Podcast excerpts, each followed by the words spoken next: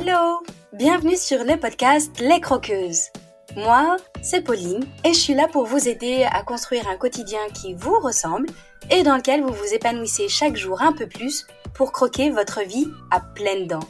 Dans les épisodes, seul ou avec mes invités, je vous partage des réflexions, des astuces, des inspirations et des outils pour vous remettre en mouvement.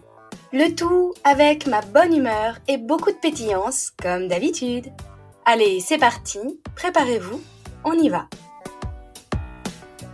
Aujourd'hui, j'accueille Nelly qui évoque à mon micro un passage de sa vie entre sensation de vide, corps qui dit stop et cheminement personnel. Après avoir poursuivi un cap qui n'était finalement pas le sien, c'est une fois arrivée tout en haut qu'elle s'est rendue compte de ce vide dans une vie qui ne l'épanouissait pas du tout. Commence alors un nouveau chapitre dans lequel on parle courage, connaissance de soi et reconstruction. Restez bien à l'écoute pour découvrir son histoire et sa gourmandise, mais je vous en dis pas plus, je vous laisse découvrir tout de suite notre conversation.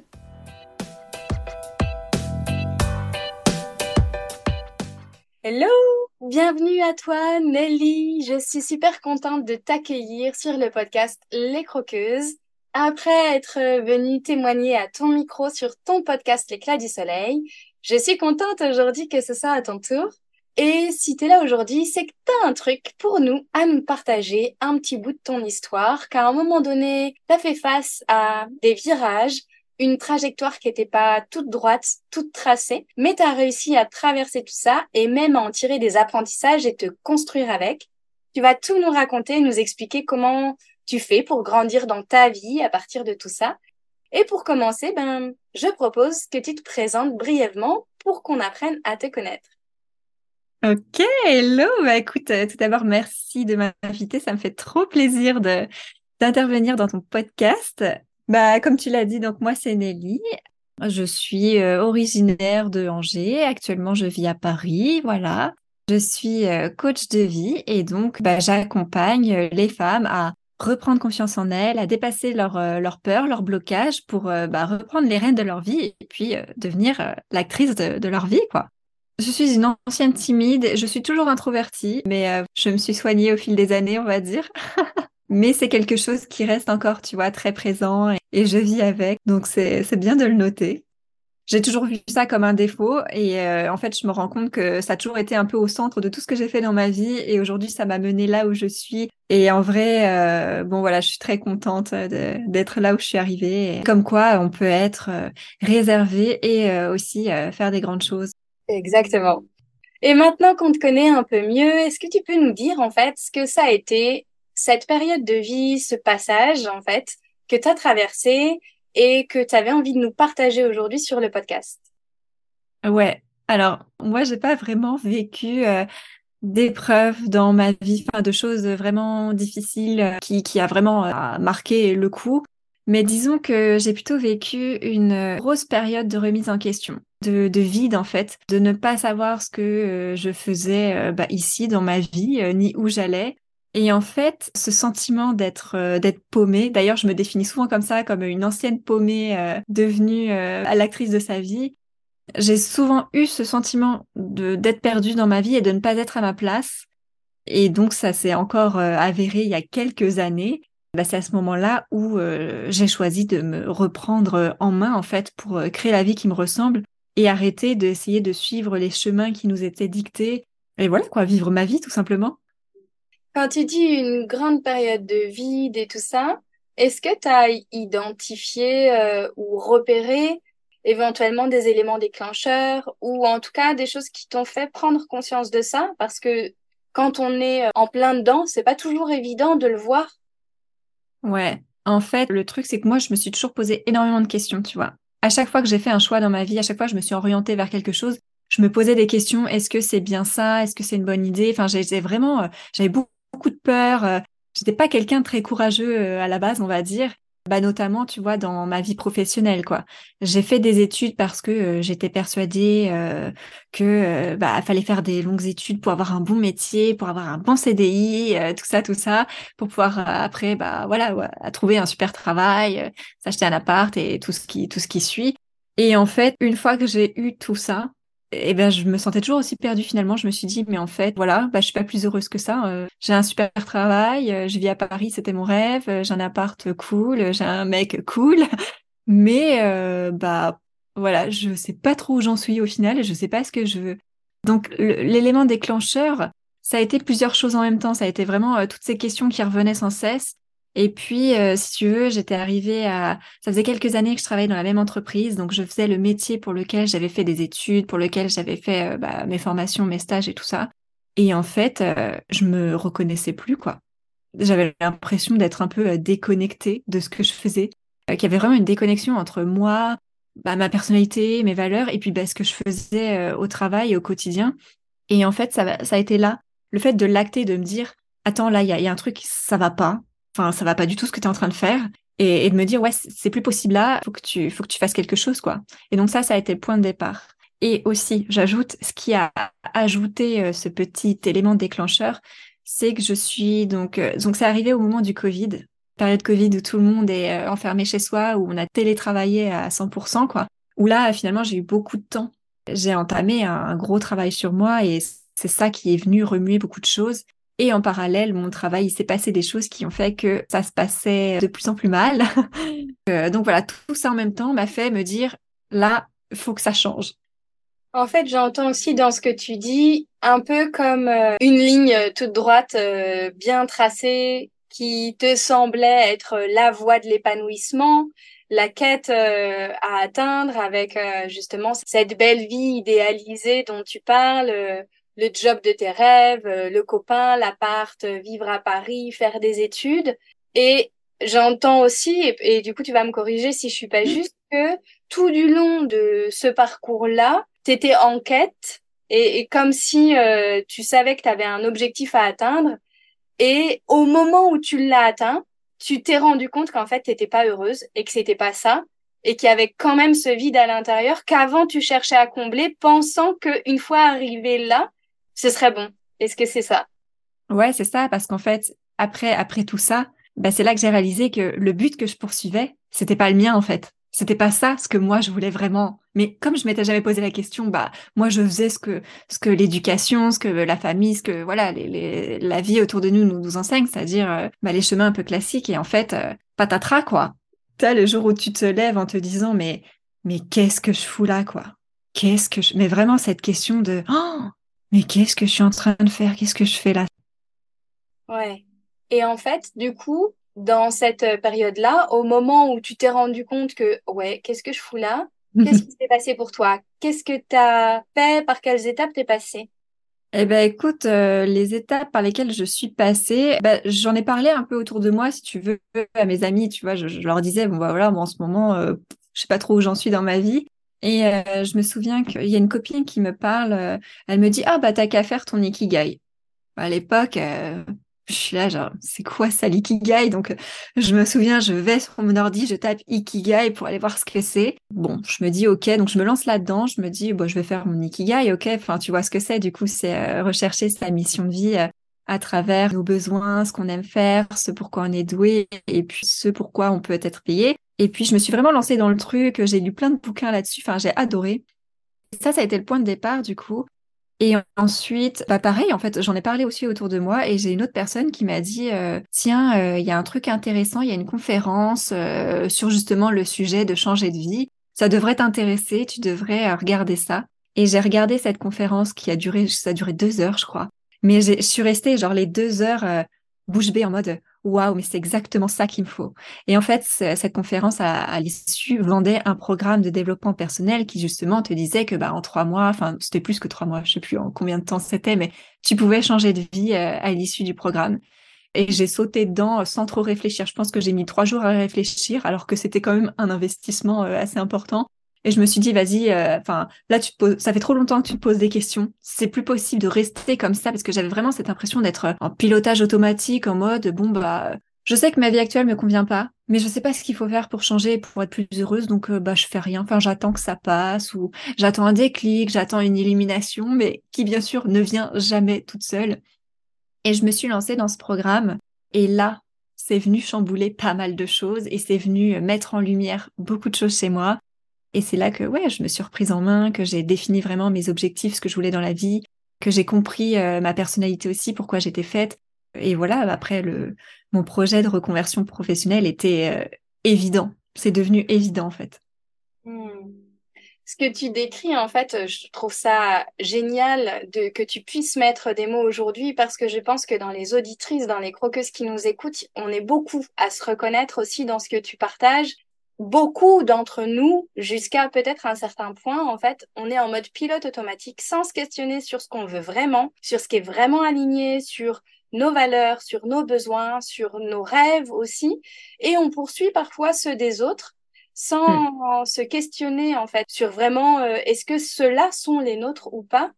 T'as tout suivi en mode pilote automatique jusqu'au moment où tu pensais être arrivé. Et là, tu t'es rendu compte que, ben non, ça te convenait hmm. pas du tout et merci euh, tous ces petits signes que tu as reçus de l'extérieur qui ont mis euh, quelques outils sur ta route, qui t'ont permis derrière d'apprendre à te connaître, toi, ce que tu viens de partager avec le programme là, et de mettre en lumière certains de tes, mécanismes propres en fait. Ouais, ce que je me suis rendu compte aussi, c'est que tout ça, bah, malheureusement, on ne l'apprend pas à l'école, on nous l'apprend nulle part. Apprendre à se connaître soi-même, c'est vraiment un truc que, j'ai l'impression moi d'avoir découvert tard. Alors je suis pas si euh, vieille que ça, mais je me dis mince quoi enfin c'est maintenant que je réalise tout ça alors que si j'avais fait si j'avais fait ce, travail sur moi-même euh, en étant plus jeune bah, peut-être que les réponses seraient venues beaucoup plus tôt peut-être que j'aurais pas euh, enfin vécu tout ça euh, enfin voilà tout ça serait pas arrivé si j'avais eu toutes ces réponses là plus tôt. Dans cette reconversion dans ce parcours de cet état de vide à retrouver du sens dans ce que tu fais est-ce qu'il y a euh, des passages qui ont été compliqués, qui ont été éprouvants, douloureux ou euh, qui ont euh, simplement été un obstacle à un moment donné pour toi? J'ai fait un burn-out, mais alors c'est arrivé à la toute fin de mon CDI. En fait, j'avais déjà entamé un peu le processus de reconversion à ce moment-là. Et disons que j'ai un peu vécu le déni du burn-out. Et d'ailleurs, j'aime bien dire que j'ai le syndrome de l'imposteur du burn-out, c'est-à-dire que j'ai l'impression d'avoir fait un petit burn-out qui n'est pas important. Donc c'est pour ça qu'on n'en parle pas beaucoup parce que bon voilà, je sais qu'il y a des gens qui sont au fond du trou pendant six mois et qui ont vraiment des idées noires. Moi, c'était pas si fort que ça, mais il était quand même bien là. Ça s'est quand même euh, transformé en crise d'angoisse, en paralysie. Donc bon, c'était pas non plus rien. Ça, ça a été assez difficile, ouais, parce que euh, bah, le fait d'accepter l'arrêt maladie, moi, j'ai mis beaucoup de temps à l'accepter. Euh, j'étais suivie par un médecin depuis un moment. Et à chaque mois, je le voyais tous les mois. Et tous les mois, il me disait, bon, là, je vous arrête. Et moi, j'étais là, non, non, non, euh, ça va, je vais tenir le coup. c'est bon, ça va aller. Sauf qu'en fait, quand je me suis arrêtée, il était un peu tard, un peu trop tard. J'étais au fond du trou. c'est un peu le truc que je regrette. Si, si j'avais su, j'aurais pas attendu à ce point-là parce que je, culpabilisais énormément en fait. Je me disais, je peux pas abandonner la société, enfin ça se fait pas, tu vois. Je l'ai vraiment vécu comme ça, et ce qui n'est pas bien, tu vois. Aujourd'hui, je sais que, enfin c'est totalement bête. Il faut se faire passer en premier. La santé c'est tellement important, et toi-même tu sais. Donc voilà, ça, ça a été le truc euh, pas simple à vivre. Donc euh, je l'ai vécu avec beaucoup de culpabilité, beaucoup de, ouais, l'impression de pas aller assez mal en fait pour avoir le droit de m'arrêter, pour avoir le droit de, de, faire euh, une pause et de prendre soin de moi, tu vois. à l'époque, euh, enfin, je sais que j'ai vu des collègues partir vraiment en dépression, euh, enfin de choses assez, euh, assez dark et tout. Et pour moi, enfin là, je me disais ouais, cette personne-là, elle, elle, a vraiment un souci. Enfin, cette personne-là a vraiment besoin d'aide. Moi, ça va, moi je suis jeune, tu vois. Il y a vraiment ce truc de non mais c'est bon, enfin, euh, je peux pas partir en burn-out, enfin, à mon âge en plus, puis j'ai pas non plus 20 ans d'expérience, enfin, ça va, quoi. Euh, on part pas en burn-out au bout de 4 ans de, salariat, tu vois. Des fois, j'étais souvent au bord des larmes, en vrai, mais je le cachais, tu vois, je masquais mes émotions. Enfin, je me souviens quand je me suis arrêtée, les gens m'ont dit, mais Nelly, on n'a rien vu, on n'a rien vu, tu nous as rien dit. Et c'est vrai que j'ai rien dit à personne. Enfin, c'est ça, tu vois. Le truc, c'est que j'en ai pas parlé. Grosse erreur. Et ça, c'était à quel moment de ton parcours, du moment où tu parlais de, cet éclaircissement de waouh, en fait, je suis arrivée à ce poste-là, je suis dans le salariat, je coche un peu toutes les cases de ce qui me faisait envie avant, mais je vais pas bien. Tu disais que tu avais un peu entamé ton processus de reconversion personnelle déjà? Ouais, alors en fait, j'ai d'abord remis tout en question. Et après, bah, justement, c'est une fois que j'ai eu cette idée de reconversion, en fait, c'est comme si euh, dans ma tête, c'était fini, enfin, le, travail où j'étais. je me suis dit non mais en fait je ne peux plus euh, je ne peux plus faire ça. C'est pour moi c'était clair. C'était évident que je ne pouvais plus euh, continuer. Alors j'ai continué à bosser à être irréprochable hein, j'ai pas abandonné comme ça en mode oh j'en ai plus rien à foutre. Il s'avère qu'on a aussi eu un manager assez toxique, voilà, qui a fait que beaucoup de gens aussi sont partis pour bah, des raisons de, de santé, enfin voilà, bref. Et, et, en fait, c'est à ce moment-là que vraiment, moi, j'ai décroché en mode, c'est plus possible. En fait, à partir du moment où c'était clair dans ma tête que c'était plus possible, que mon boulot, ça correspondait plus à qui j'étais. Et qu'en plus, on me faisait subir des choses pas très cool. Là, c'était clair dans ma tête, ça n'allait plus. Enfin, je pouvais plus faire ça. Et en fait, le burn-out est arrivé là. J'ai eu vraiment, euh, ouais, vraiment des, crises un peu, tu vois, d'angoisse derrière mon bureau, derrière mon ordinateur, à me dire euh, qu'est-ce que je fous là. Euh. Tu vois, j'ai fait des petites paralysies où en fait j'étais bloquée, tout simplement, j'étais bloquée. Je pouvais plus travailler, je pouvais plus parler, il se passait rien. Et en fait, dans ma tête, j'étais là, Nelly, concentre-toi, remets-toi au travail parce que là, euh, sinon tes collègues, ils vont s'inquiéter, enfin, ils vont trouver ça bizarre parce que tu es là, tu bouges plus. Mais en fait, j'étais bloquée, mon corps n'avançait plus. Et voilà, quoi, quand ça, quand ça t'arrive tous les jours, il y a un moment, tu, tu craques, quoi. En fait, ça a été un peu ton élément déclencheur, comme si ça te donnait l'autorisation. Tu avais déjà mis, commencé le processus et mis en lumière certaines choses. Et là, ton corps t'a parlé en te disant, stop, tu ne peux plus accepter, il faut que ça s'arrête. Ouais, ça a été les deux trucs en même temps. C'est que tu ne peux plus euh, faire ce truc qui ne te correspond plus. Et en plus, tu ne peux plus accepter de subir euh, cette maltraitance euh, qu'on te fait subir au quotidien. Enfin, ça a été, tu vois, les deux sont arrivés un peu en même temps au final. Et là, ça a été ouais une coupure, une cassure, mais nette quoi. C'était, c'est fini quoi. C'est fini là. Il faut que je m'en sorte. Il faut que je me sorte de là. Il faut que je me bouge parce que ma vie, ça peut pas être ça quoi. Je peux pas subir. C'était vraiment ce truc de.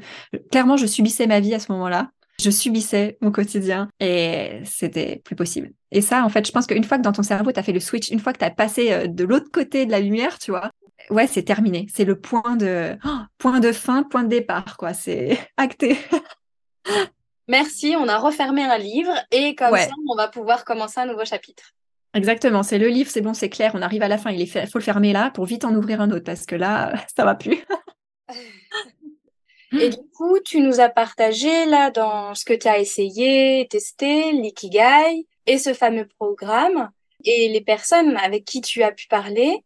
Sur quoi tu t'es appuyé toi pour reconstruire quelque chose qui ne soit plus en pilote automatique, qui ne soit plus une vie subie et qui soit réellement choisie à partir de toi. Alors la première chose, comme je l'ai dit, effectivement, c'est que je me suis fait accompagner je me suis fait accompagner par euh, bah, des professionnels, tu vois, des coachs. Euh, donc euh, ça, c'est le premier truc si on veut avancer à vitesse lumière, tu vois, pour ne pas bah, stagner aussi, parce que le problème, c'est qu'on peut lire plein de livres de développement personnel, on peut assister à des conférences, on peut écouter des podcasts, c'est génial. Mais en fait, si derrière on fait rien ou si derrière il y a personne qui nous pousse, si jamais on a besoin justement quelqu'un nous pousse, bah il se passera rien. Donc euh, c'est là aussi le piège. Donc vraiment, euh, bah, je me suis euh, vraiment fait, fait accompagner. Mais en fait, le truc qui m'a le plus aidé au final, bah, c'est moi-même, tu vois. Parce que ça, il y a personne qui va venir te sauver. Et ça, faut le savoir. Tu peux demander de l'aide, mais les personnes qui vont t'aider, elles ne vont pas te sauver. Elles ne vont pas pouvoir faire le travail à ta place. Donc se faire, se faire aider, se faire accompagner, mais bien sûr tout en prenant ses responsabilités réaliser à quel point on est responsable de sa vie et que peut-être à un moment donné, quand on est en mode pilote automatique, on a laissé euh, peut-être la société, notre entourage, notre famille, notre conjoint décider de certaines choses pour nous. Ouais, totalement. La question la plus essentielle, euh, à mon avis, c'est euh, c'est qu'est-ce que je veux, quoi? Qu'est-ce que qu'est-ce que je veux faire?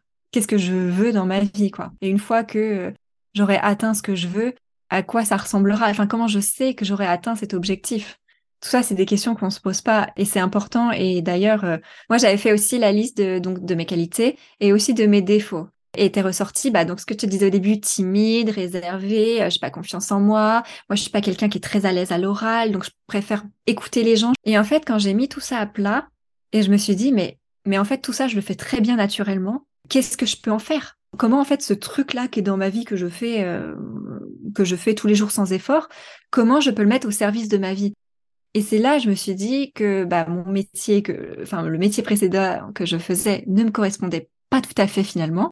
Euh, je vous l'ai pas dit du coup, mais je travaillais dans le marketing, dans le luxe, dans les cosmétiques, c'était quelque chose que j'adorais. Mais au final, bah, ça correspondait pas tout à fait à mes valeurs. Puis ma personnalité, ça détonnait un peu, quoi, parce que c'est, enfin, sans vouloir faire de, gros, de gros clichés, mais c'était un peu un monde de requins. Et moi, j'étais vraiment la gentille. Et d'ailleurs, mon équipe, je me souviens, m'appelait la gentille, quoi. Nelly, c'est la gentille du groupe. Donc, je me suis dit, mais mince, quoi, j'en ai marre d'être vue comme juste la, la gentille. Et en fait, qu'est-ce que je peux faire de cette gentillesse, quoi, mince.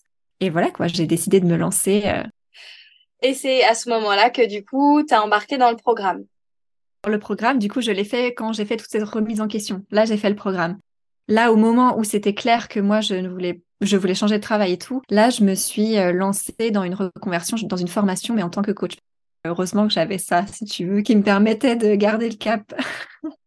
Donc, du coup, si je récapitule, tu suis une voie toute tracée pour toi de la société, la famille, euh, bref, peu importe, avec euh, des études, un bon job, une belle ville quand même.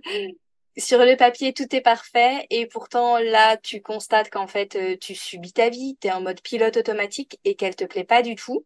Mm t'es en perte de sens, tu Clairement, pas heureuse, t'en parles à des amis qui te recommandent des petites choses, tu commences à mettre en lumière certains mécanismes que tu avais ou vers quoi tu as envie d'aller. Et là, tu as le burn-out professionnel et ton corps qui dit stop. Alors là, vraiment, t'arrêtes ça, tu peux plus continuer. Donc tu t'arrêtes et tu te formes professionnellement pour commencer ta deuxième vie. Exactement ta deuxième vie commence quand tu comprends que t'en as qu'une. C'est exactement ça. Voilà. J'adore euh, ce livre qui est l'un des premiers euh, romans de développement personnel que j'ai vu d'ailleurs et euh, qui est tellement vrai. Enfin, ce titre est tellement vrai, quoi. Le jour où tu te réveilles, où tu te rends compte que tu peux pas attendre que les choses arrivent d'elles-mêmes, tu peux pas attendre que ça tombe du ciel parce qu'il y a jamais rien qui tombe du ciel et que toi qui as le pouvoir sur ta vie de, te reprendre en main et il y a que toi qui sais au fond ce que tu veux, mais ça vient pas comme ça. J'ai dit toujours qu'il faut beaucoup de courage pour entamer ce processus euh, de coaching et de reconnaissance de soi pour reconstruire quelque chose derrière parce que effectivement c'est pas la voie de la facilité mm. et ça demande du courage et t'as osé le faire mm. et comme on arrive euh, au bout de cette interview si tu devais conclure par un mot ou une phrase en lien avec ton parcours avec euh, ce que tu en as tiré comme leçon et ce que tu as réussi à construire aujourd'hui dans cette deuxième vie que tu vis avec euh, passion, ce serait quoi? Je dirais de ne pas attendre euh, d'être au plus bas pour se bouger, en gros. Toujours s'écouter, écouter son corps aussi qui nous envoie des signaux euh, qu'on n'écoute pas toujours d'ailleurs, mais voilà, il nous dit plein de choses, il nous envoie plein de signes et ça, faut savoir les écouter. Et en même temps aussi ne pas trop écouter les autres, voilà. Il y a une phrase qu'on m'a souvent dit, c'est euh, l'herbe n'est pas plus verte ailleurs, Nelly, tu verras, euh, tu seras pas forcément plus heureuse euh, après. Oui, c'est vrai, on ne sait pas ce que la vie nous réserve, on ne sait pas de quoi est fait l'inconnu. Mais ce que j'aime bien répondre à ça, c'est que l'herbe, elle est plus verte là où on l'arrose. Et moi, actuellement, je suis en train d'arroser là, tu vois, mon jardin de cette nouvelle vie entrepreneuriale, de voilà, de tous ces projets que j'ai. Trop bien, j'adore. Et puis, euh, effectivement, l'herbe n'est pas plus verte ailleurs. On ne sait jamais sur quoi on va tomber. Et j'aime aussi euh, rappeler, un peu comme Forrest Gump, que c'est comme une boîte de chocolat. On ne sait pas sur lequel on va tomber. Peut-être qu'on va l'aimer, mais on a le droit aussi de le recracher et d'en prendre un nouveau et de recommencer jusqu'à ce qu'on puisse savourer notre, euh, notre boîte et notre vie entièrement en ayant choisi exactement les parfums qui nous plaisent. Mais c'est ça exactement. Enfin, ouais, je suis tout à fait d'accord avec cette image voilà, si, si on tombe sur un chocolat qui nous plaît pas ou voilà, on se rend compte un peu trop tard que c'est le goût qu'on n'aime pas, euh, eh bien, il n'y a pas, a pas d'échec en fait. Il faut pas voir les choses comme des, échecs, mais au contraire, il faut savoir tirer les leçons. Même, je sais, des expériences les plus difficiles, euh, les plus dures, même des, ouais, des choses qu'on peut euh, considérer comme des échecs. Il faut les voir comme, comme des leçons, comme des expériences et savoir rebondir après ça. Parce que si on reste sur un mauvais chocolat, bah, c'est dommage de pas profiter de tous les autres chocolats, surtout qu'ils sont tous trop bons. Enfin, il y en a des trop bons, quoi. puisqu'on est à la fin, je te propose un petit quiz gourmand pour les croqueuses que nous sommes. Oui. Euh, donc, quelques questions classiques que je pose en fin d'interview et auxquelles tu peux répondre de façon très spontanée. T'es prête? Allez, j'attends. Quel est ton péché mignon, cette gourmandise à laquelle tu ne peux pas résister? Bah, on en a déjà parlé là, mais moi, c'est vraiment, enfin, le chocolat, c'est terrible, quoi. Je comprends ouais, ah non, ouais, j'essaye de me limiter, tu vois, je me fais mon petit carré de chocolat noir tous les soirs, mais vraiment, c'est tellement dur de se limiter à un. Si ta vie pouvait se manger, ce serait quel plat? Je sais pas trop, mais je te dirais une, une salade d'été, tu vois, un truc très frais, euh, avec plein de couleurs, euh, tu vois, des couleurs chaudes, des couleurs d'été dedans, euh, voilà. Est-ce que tu es plutôt thé, café, bière ou eau? Ben, Je suis plutôt eau, si tu veux, mais j'ai quand même, j'adore les thés matcha et les thés chai. Vraiment, c'est mon cœur entre les deux balance. Je n'arrive jamais à choisir. Donc ça, c'est vraiment mes deux thés phares. Est-ce que tu es plutôt radis, hamburger, falafel ou bourguignon? Oh, hamburger, tiens. Est-ce que tu es, tu nous en as parlé un petit peu, mais plutôt chocolat noir, chocolat blanc ou chocolat au lait? Bah du coup, je te dis chocolat noir, même si pendant des années, j'étais très très chocolat blanc. Donc là, plutôt chocolat noir le soir avant de te coucher, mais un carré. Un seul carré euh, après après dîner, ouais. Mm, mm. Ok. Merci infiniment Nelly d'être euh, venue partager un peu euh, ton histoire. Et si on veut te retrouver, comment fait-on? C'est très simple, on va sur Instagram, euh, on cherche l'éclat du soleil et puis sinon on va sur mon site internet qui porte exactement le même nom et sur le, le podcast qui porte aussi le même nom. Donc c'est assez simple. Super. Merci beaucoup Nelly d'être de t'être prêtée à l'exercice et de nous avoir partagé un bout de ton histoire. Merci à toi.